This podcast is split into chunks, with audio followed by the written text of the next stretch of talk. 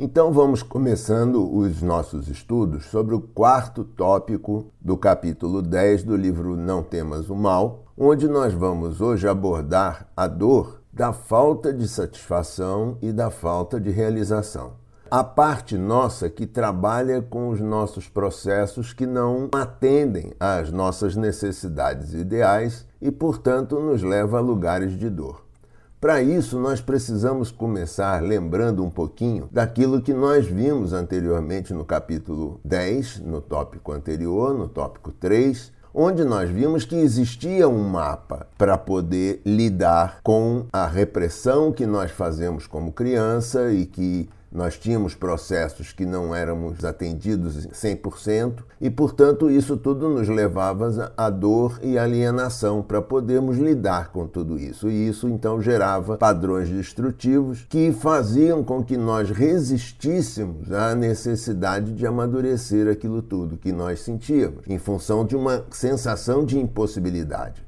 E, portanto, essa direção de amadurecimento não era feita e nós ficávamos sem entender exatamente. Até que nós pudéssemos chegar a um lugar de maior equilíbrio, onde nós pudéssemos perceber de que nós tínhamos um caminho a progredir. Mas mesmo assim, esses lugares, esses canais novos, essas maneiras novas de fluir ainda nos deixavam uma sensação de não atendimento, de não, de não satisfação, de, de não ainda não ter tudo que nós precisávamos. E é isso que nós vamos agora olhar com mais calma. Para a primeira coisa é perceber de que é importante nós respondermos a essa pergunta que o guia coloca na palestra, ou seja, será que ao nos depararmos com essa dor que nós percebemos que existe, ela ainda seria a mesma dor que nós sentimos lá atrás na nossa infância? Ou seja, essa é uma pergunta extremamente pertinente. Por quê? Porque essa dor foi sentida por uma criança que tinha limitações, inclusive neurológicas, ou seja, limitações de entendimento, limitações de possibilidade de poder, e portanto essa criança ela teve uma dor que ela simplesmente foi vítima dessa dor. Ou seja, será que essa dor, na verdade, apenas seria causada por aquela mesma frustração que a criança que coexiste em nós ainda sente em decorrência de uma atuação qualquer imperfeita que veio sendo feita pelos nossos pais e cuidadores e nada mais? Ou seja, certamente é a dor que aconteceu lá atrás, ela foi de alguma forma percebida como algo muito grande por quê? Porque nós éramos muito pequenos. E, portanto, essa sensação de inundação, ela nos remete a uma sensação diferente hoje, como adultos, em relação a essa incapacidade, a esse desamparo. E é isso que nós precisamos olhar para essa incapacidade, para essa impossibilidade e para essa sensação de desamparo para o qual essa inundação dessa dor enorme nos remeteu do ponto de vista dos nossos sentimentos.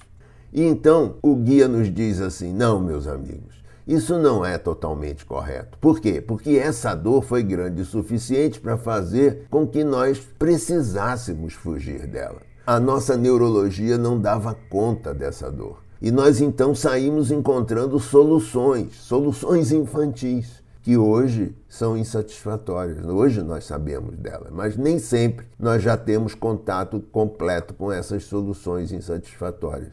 E a capacidade de restauração da nossa psique acabou sendo alterada.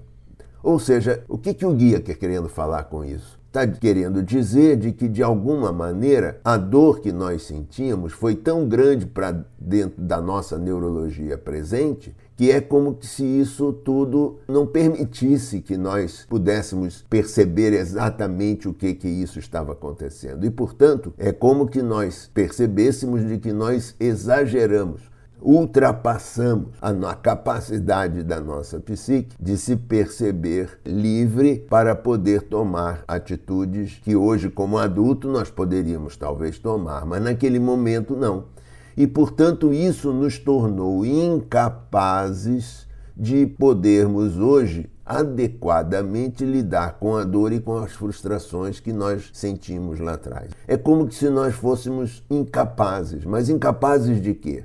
incapazes de ir a esse lugar, de voltar a esse lugar, porque nós percebemos que esse lugar é muito doloroso ele é doloroso demais. Só que ele, ele não leva em conta a nossa nova capacidade adulta de poder lidar com esse processo. Porque antes nós éramos crianças limitadas e tínhamos dificuldades de poder no mundo e dificuldades do, de nos auto-regularmos, de nos auto-ampararmos nesse mundo que para nós era absolutamente desconhecido.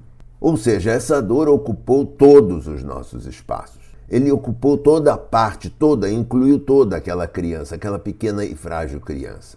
E isso gerou uma inundação enorme de sentimentos que me remeteram a, a um desespero. Ou seja, a dor ficou muito maior do que ela realmente é quando nós olharmos as nossas capacidades adultas. E isso, então, nós podemos dizer que juntando esses dois eventos, né, a parte que inundou a criança e a capacidade de reestruturação que foi excedida, isso leva a uma conclusão que diz assim: em virtude dos padrões improdutivos que atuaram nas nossas vidas durante todo esse tempo de antes, a dor que hoje nós sentimos estará acrescida da insatisfação e da falta de realização de muitos dos nossos desejos. Por quê? Porque é como se no meio do caminho do nosso, da nossa evolução nós fôssemos tendo uma sensação de não ser possível realizar os desejos que nós vínhamos tendo.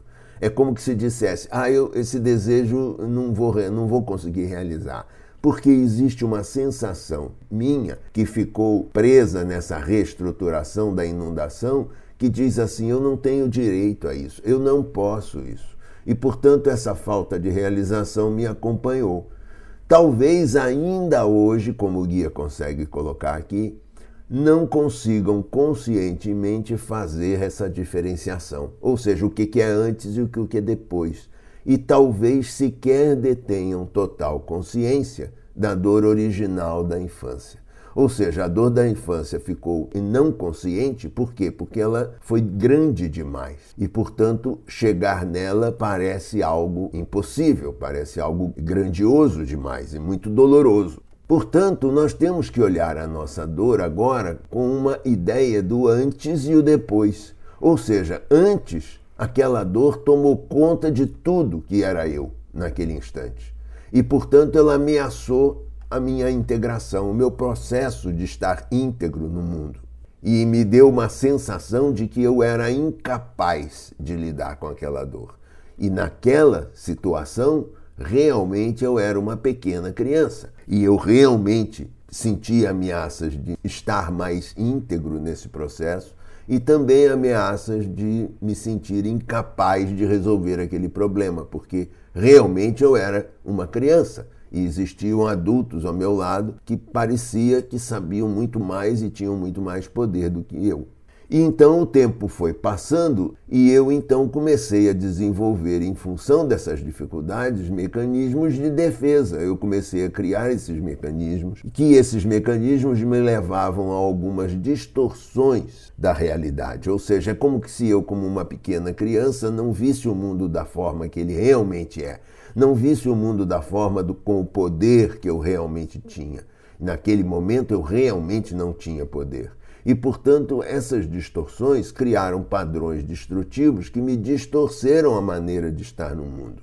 Ou seja, o meu objetivo naquela época, o meu objetivo central, era me manter integrado, me manter íntegro, porque a coisa estava muito complicada, era muito inundante e, portanto, eu precisava me esquecer daquela dor. Essa, essa era a função dos mecanismos de defesa. Não entrar em contato com aquela dor porque ela era dolorida demais. E, portanto, isso acaba instituindo uma maneira inadequada, uma maneira improdutiva, que só gerava mais dor. Por que, que ela só gerava mais dor? Porque ela esquecia do que aconteceu por considerar que aquilo era grande demais. E, portanto, ao perder contato com essa dor, eu acabava criando um monstro muito maior do que ele realmente era. Eu aumentava o processo, eu criava uma situação muito grande porque eu era muito pequeno.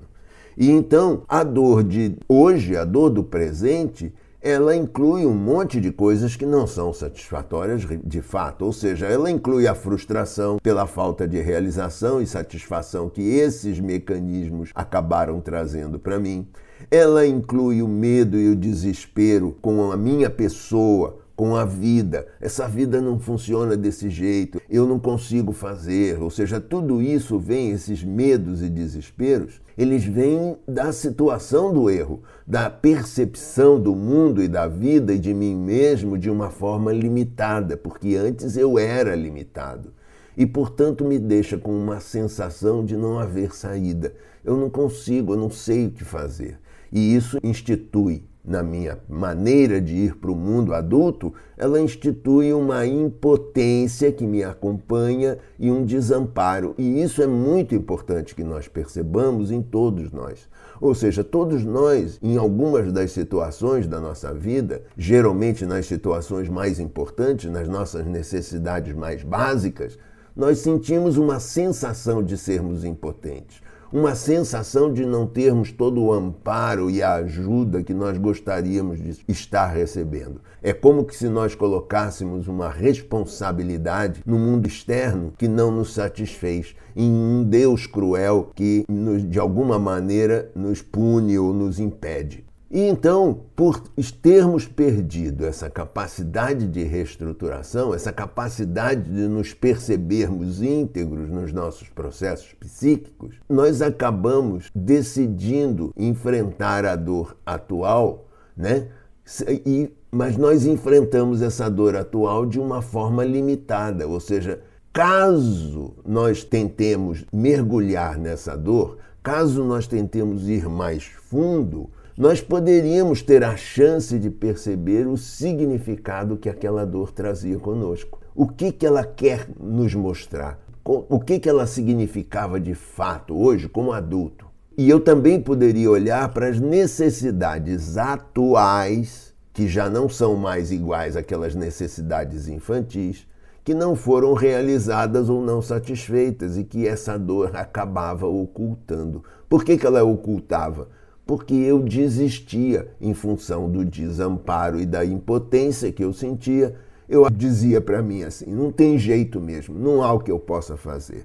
E isso então me levava a uma situação de frustração, uma situação onde existia apenas falta de realização. E como eu não tinha uma sensação, uma impressão de que eu não conseguia dar conta daquilo, eu ia para um lugar de absoluta falta de habilidade. Ou seja, é como se eu tivesse dizendo: eu não sei sair daqui, eu não sou hábil, eu não tenho capacidade de sair daquilo. E, portanto, eu não tinha capacidade de alcançar a realização e a satisfação que a vida adulta também me oferecia. E eu então ficava preso nesse lugar de não realização e não satisfação, mas eu estava preso nele em função de uma inundação infantil que não mais me permitia a sensação, a capacidade de me sentir íntegro. Então, isso ficava sendo o ponto central da minha história. Eu precisava olhar para essa capacidade, para essa perda de habilidade de estar no mundo que eu acabei criando de alguma maneira e instituindo no meu mundo. E eu também preciso entrar em contato com o que ficou lá atrás, ou seja, com a sensação de impotência e desamparo que antes eram reais, mas que agora, como adulto, eu tenho outras ferramentas para olhar para elas. E eu então assumo que não tenho. Portanto, é como se agora eu definisse um caminho para a minha dor mas eu também defino um caminho para eu poder olhar essa dor agora de uma forma um pouco mais adulta, um pouco mais própria e, portanto, um pouco menos inadequada como eu olhava com as vistas da criança. E isso então nos leva a uma sensação genérica de ter que lidar com esse desamparo em função de tudo que nós já aprendemos. Ou seja, o que fazer para conseguir chegar nesse lugar de realização ou satisfação agora no meu lugar adulto? Então eu tenho que olhar para esse desamparo e para essa impotência, que são os dois grandes causadores de todo esse processo e que nos levam a essa falta de habilidade. E então, olhando para isso, eu começo a ver o seguinte: primeiro, se eu vou pela vertente da impotência, se aquela criança que realmente não tinha o que fazer, ela acabava ficando com uma sensação de que ela não tinha ação, ela não tinha controle no mundo. Pessoas grandes faziam tudo e ela ficava dependente de uma intervenção externa. É como se aquela criança não tivesse nenhum outro meio a não ser ficar sem ação, ficar dependente dessa história toda. Ela era impotente desse assunto. Ela não tinha força, poder e autonomia para se resolver.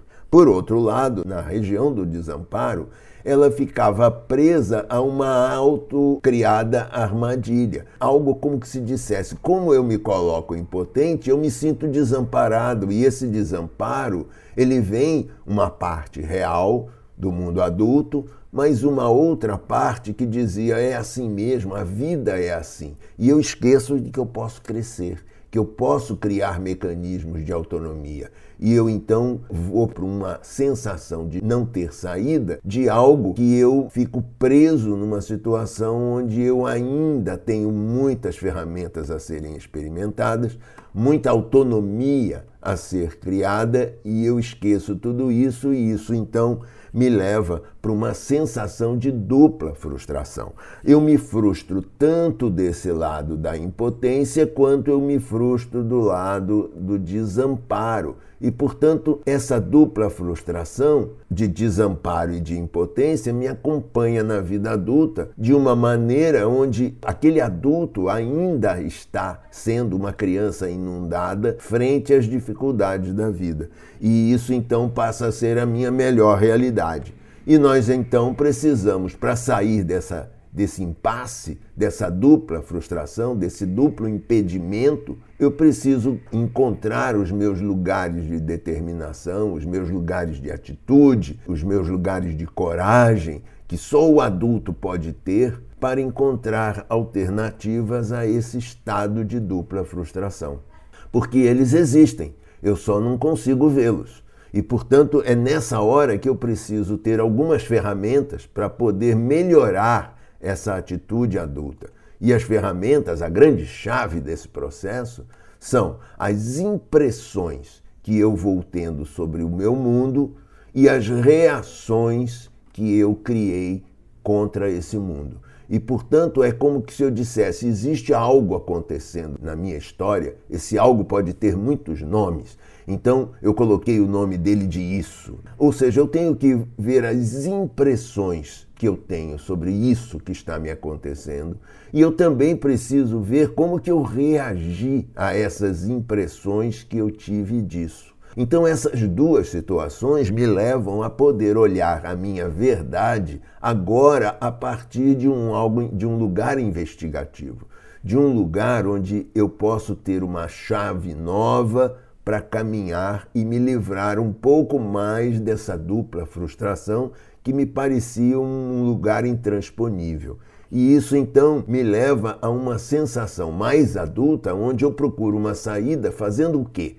Três vertentes. Basicamente, eu procuro uma saída onde eu consiga aumentar, resgatar o meu poder adulto, resgatar a minha independência de novo. Ou seja, é como se eu deixasse de ser aquela pessoa desamparada, aquela pessoa impedida, que não tinha alternativas. Então agora eu crio um estado de independência, uma possibilidade de agir sobre o mundo que antes eu achava que tinha perdido ou que haviam me tirado. Então isso tudo começa a servir para criar uma sensação de diminuição nesse meu desamparo. E, portanto, esse desamparo agora começa a ficar mais atenuado e, portanto, eu posso ter mais desenvoltura. Então, essas três situações aqui são situações adultas, situações da maturidade, situações da diferenciação, situações onde o adulto agora toma posse desse processo que vem acontecendo na vida e consigo mesmo, e ele então agora passa a ser o grande pai bom daquela criança que se sentiu inundada. E isso então pode nos levar a um novo processo de investigação, onde nós começamos a olhar o que? As nossas necessidades que não estão atendidas e começar a fazer perguntas sobre ela. Por exemplo, essa necessidade, ela está satisfeita? Ela está realizada? Ela está frustrada? Então eu já começo a perceber, ah, essa é uma necessidade minha que eu consegui realizar. Ah, essa é uma outra necessidade minha que não, ela está frustrada, eu não consegui realizar ainda. Eu começo a ter um grau de entendimento melhor sobre a minha necessidade. E eu também posso fazer outras perguntas do tipo: essa necessidade ela é real? Ela está acontecendo de fato? Ela é verdadeira? Além de real, ela é verdadeira? Eu posso perguntar: essa necessidade que eu acho, ela é falsa? Eu não, na verdade, eu não tenho essa necessidade nenhuma eu, por exemplo, uma necessidade de me defender? Será que eu tenho essa necessidade de me defender? Será que ela é verdadeira? Será que ela é real? Será que ela é falsa? Ou então eu posso dizer assim: essa necessidade que eu estou percebendo, esse isso, essa investigação disso, dessa necessidade que eu estou vendo aqui à minha frente, ela é real, ela é falsa, ela está sendo sobreposta a alguma outra necessidade que eu estou ressentido, que eu estou reprimindo. Ou seja, eu começo a ter algumas informações ou algumas, alguns níveis de questionamento extremamente recentes e, portanto, o adulto hoje, com esse poder pessoal, ele tem uma outra maneira de abordar esse processo todo. E então eu posso agora trazer o exemplo que o guia nos traz na própria palestra, onde ele diz assim: vamos investigar, vamos investigar a necessidade infantil de receber amor e afeto. Então, essa necessidade infantil, ela é o que? Ela é real. Ela é verdadeira, ela é imatura, ela é sobreposta. Bom, ela é tudo isso. Ela é falsa, é tudo isso. Agora, em que contexto ela estava acontecendo? Ou seja, nós precisamos investigar agora o contexto no qual essa necessidade acontecia e como que agora eu vejo o antes e o depois desse contexto, para que eu possa entender melhor como que nós poderíamos traçar um processo de amadurecimento, um processo de percepção adulta sobre as dores da nossa infância. E para isso, certamente, nós precisaremos passar pelas impressões sobre o que nos acontece, aquelas impressões que nós tínhamos e que talvez carreguemos até hoje conosco, e também as reações que nós tivemos a isso. Como que nós ainda hoje, como adultos, talvez viemos reagindo de uma forma que hoje, como adulto, talvez seja imatura, talvez seja falsa talvez não seja mais verdadeira. Então é isso que nós temos que fazer no nosso processo de investigação. E então vamos considerar essa possibilidade que o guia nos coloca, né? Ou seja, essa essa necessidade da criança de receber amor, ela é real? Bom, antes ela era uma pequena criança e, portanto, ela era sim real. E era verdadeira? Sim, ela era verdadeira, porque de qualquer forma, ela estava acontecendo ali na frente daquela criança. A criança se sentia recebendo pouco amor. Ela queria receber mais. Então, antes, ela era real e era verdadeira. Ela estava acontecendo. Portanto, existe uma clareza nesse processo. Agora, e depois? Será que depois, na fase adulta, essa necessidade de receber amor ela continua sendo real e continua sendo verdadeira? Nem sempre.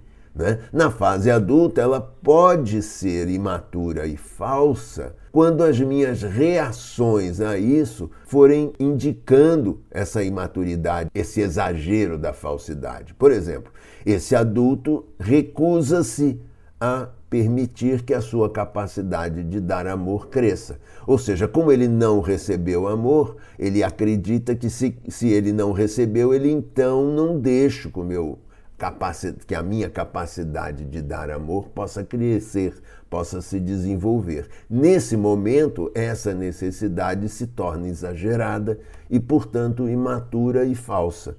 E a minha reação, então, é uma reação de contenção, de recusa, de impedimento, de conter. Né? Então vamos ver, vamos ver como é que isso continua acontecendo. Então, a partir dessa sensação, dessa escolha, desse erro que agora é um erro adulto, mas ele não necessariamente é percebido. Esse adulto, por exemplo, pode ter dito assim: ah, eu recusei-me porque eu tinha a impressão de que eu iria recebendo pouco. E, portanto, se eu estou recebendo pouco, eu quero mostrar para essas pessoas que eu estou recebendo pouco. E, portanto, eu não vou dar nada para elas, para elas perceberem que eu não estou nada contente com isso. E, portanto, a impressão que eu tenho agora sobre isso é uma impressão que faz sentido em relação à reação que eu tinha quanto isso.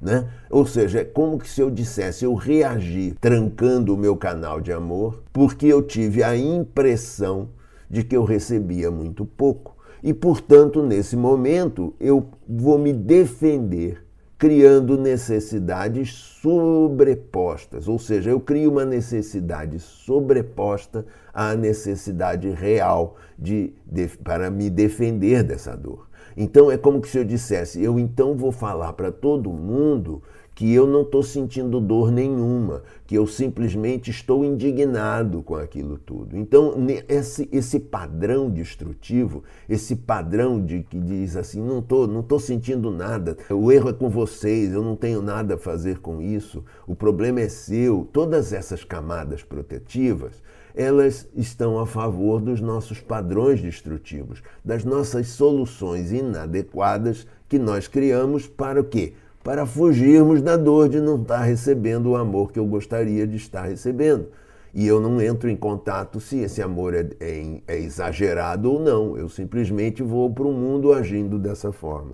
E isso me leva a uma situação onde esses padrões que foram criados, que foram mantidos no processo, eles têm um pedido. Né? Esse pedido é o pedido antes, que era válido, de receber amor, agora ele permanecerá insatisfeito por ter sido sobreposto com as camadas protetivas. Ou seja, é como se eu dissesse: tá vendo? Eu sabia que você não ia dar todo o amor que eu precisava. E, portanto, então eu me defendo contra essa dor. É como se dissesse: é assim mesmo.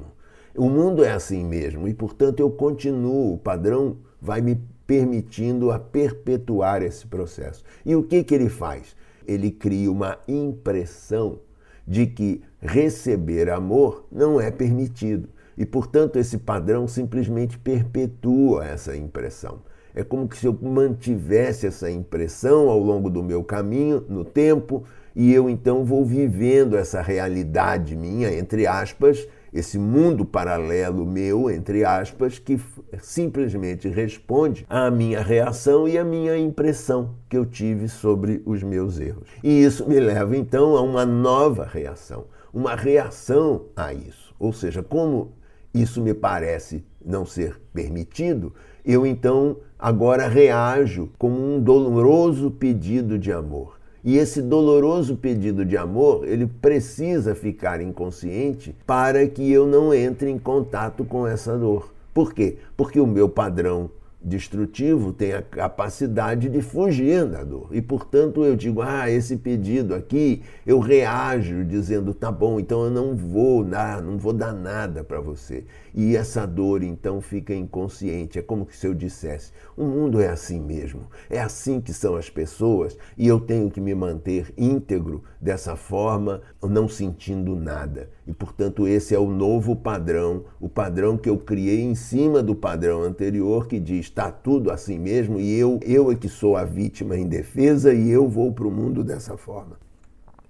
E isso então me leva a novas impressões e novas reações. Ou seja, a próxima impressão é: então eu também não dou amor. Ou seja, já que eu não recebo, eu também não dou nada para o mundo. E então esse meu padrão destrutivo começa a oferecer o maior poder de fogo dele. Ou seja, eu também não dou nada e, portanto, já que vocês não me dão o que eu quero, eu também não dou o que eu poderia dar a vocês. Então eu também impeço aqui, eu crio uma impressão de que isso não é para ser feito e, portanto, eu não dou amor a ninguém. E essa impressão me leva a uma reação. Qual é a reação? Eu não dou, eu não desenvolvo a minha capacidade de dar amor. Eu não deixo isso, eu me torno uma pessoa fria, porque eu não estou recebendo o que eu gostaria de receber e, portanto, eu reajo oferecendo ao mundo o contrário do que eu gostaria de receber. E, portanto, eu tranco a minha capacidade de dar amor. Essa é a nossa miséria. Esse é o nosso, a nossa maneira de lidar com a inundação infantil. E para onde que isso me leva? Para uma tremenda pressão. Ou seja, é como se eu dissesse, eu, eu não dou para o mundo o que eu gostaria de estar recebendo.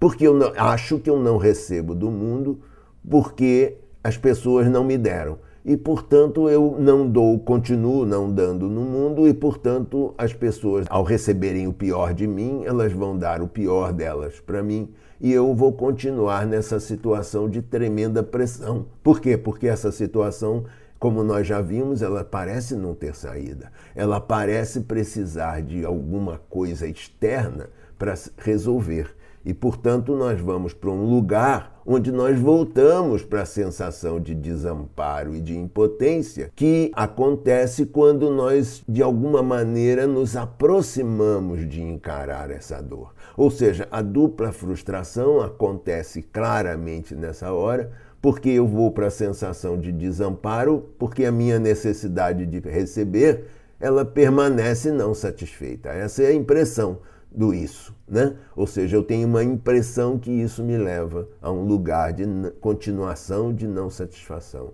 E por outro lado, eu vou para uma situação de impotência, onde eu tenho uma impressão, onde eu percebo de que a minha necessidade de amor, ela não encontra meios de fluir. Mas ela não, eu não percebo de que ela não encontra meios de fluir porque eu tomei uma decisão de reação de não dar amor, de não deixar que esse amor possa fluir. E, portanto, isso tudo me leva a uma situação muito ruim, uma situação de uma dor que dilacera, uma dor que diz é uma porcaria esse mundo. Essa vida não serve. Eu não consigo estar aqui de uma forma boa nesse mundo. Essa é a dor que nós precisamos acessar para que nós possamos arranjar uma maneira de sair desse dilema de sair desse impedimento duplo, dessa dupla frustração. Nós precisamos olhar para essa dor, procurar criar uma forma de perceber os meandros que nós criamos para mantê-la em nossa vida adulta, para que nós possamos ir para um lugar melhor. Agora, se nós olharmos então essa tremenda pressão que essa dor nos traz e olharmos essa outra parte aqui que diz ah, existe um algo acontecendo. Existe alguma coisa que eu consigo perceber que ela acontece em duas vertentes que se auto-impedem, que se auto-criam, que se auto-perpetuam. E, portanto, eu olhando esse processo todo dessa progressão da minha inundação, do meu processo de inundação infantil, eu começo a perceber de que existem algumas possibilidades. Essa dor que eu estou percebendo aqui, que essa dor que me dilacera, ela é a dor que sempre existiu, desde a minha infância. Ela me acompanhou durante esse processo.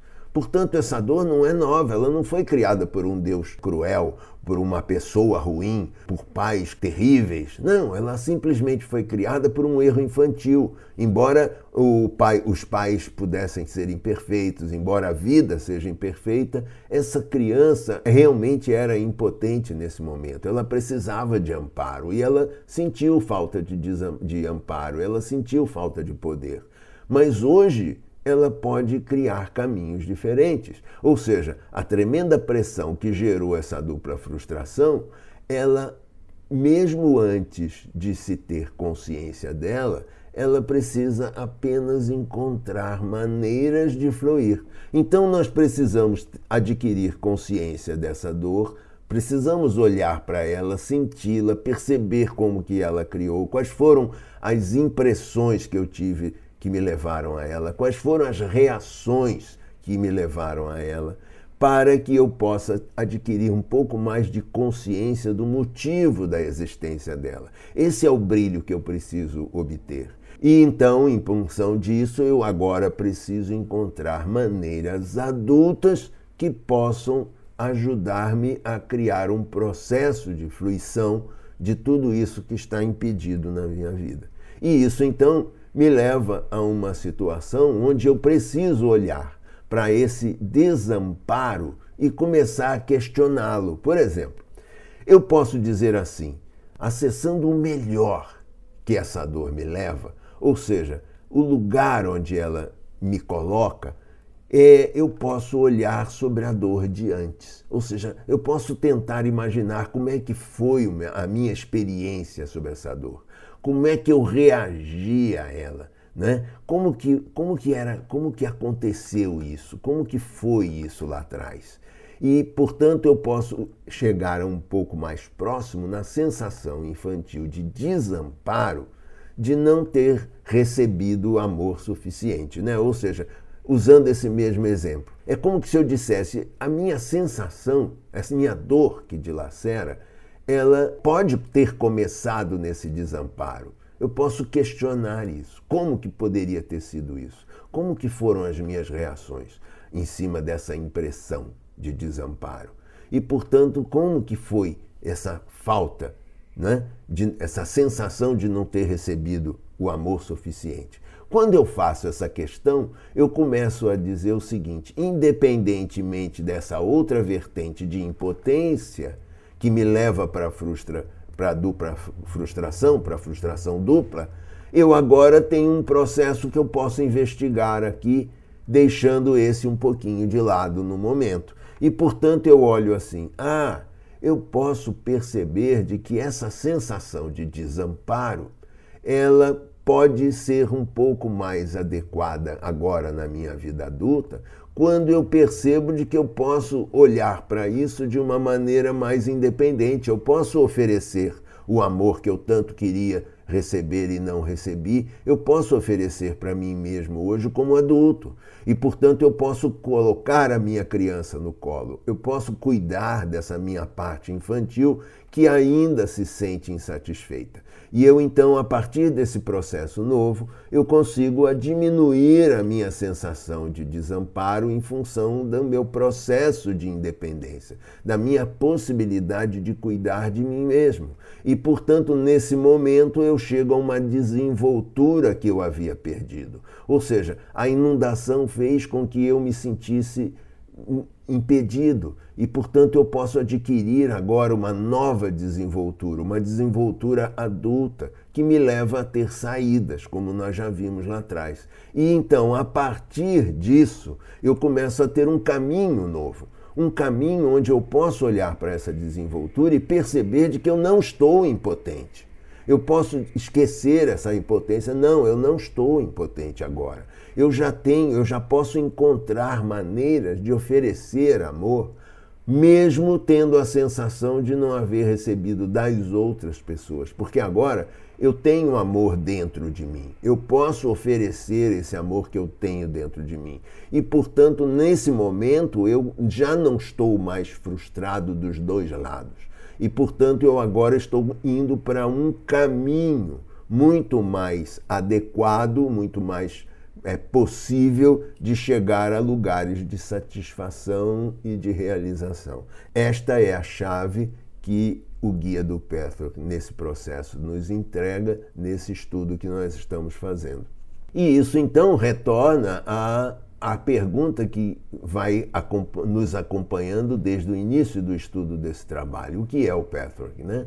Ou seja, é uma forma de olhar essas dores, é uma forma de olhar essas ma várias manifestações dolorosas e olhar também para a necessidade de continuar repetindo essas situações. E, portanto, olhar para essa dor significa vamos entender o significado dela e criar um novo significado, ressignificá-la e então hoje nós com esse trabalho nós hoje conseguimos uma maneira melhor de detectar os nossos problemas através da investigação e da percepção das nossas reações e das nossas impressões sobre os assuntos infantis e atuais que nos acompanham, e agora também nós podemos começar, através dessa investigação, a definir novas situações, novas soluções, onde eu começo a pegar essa dor que ela existe, que o Petro consegue, de alguma forma, esquematizar uma maneira de olhar para ela, de uma forma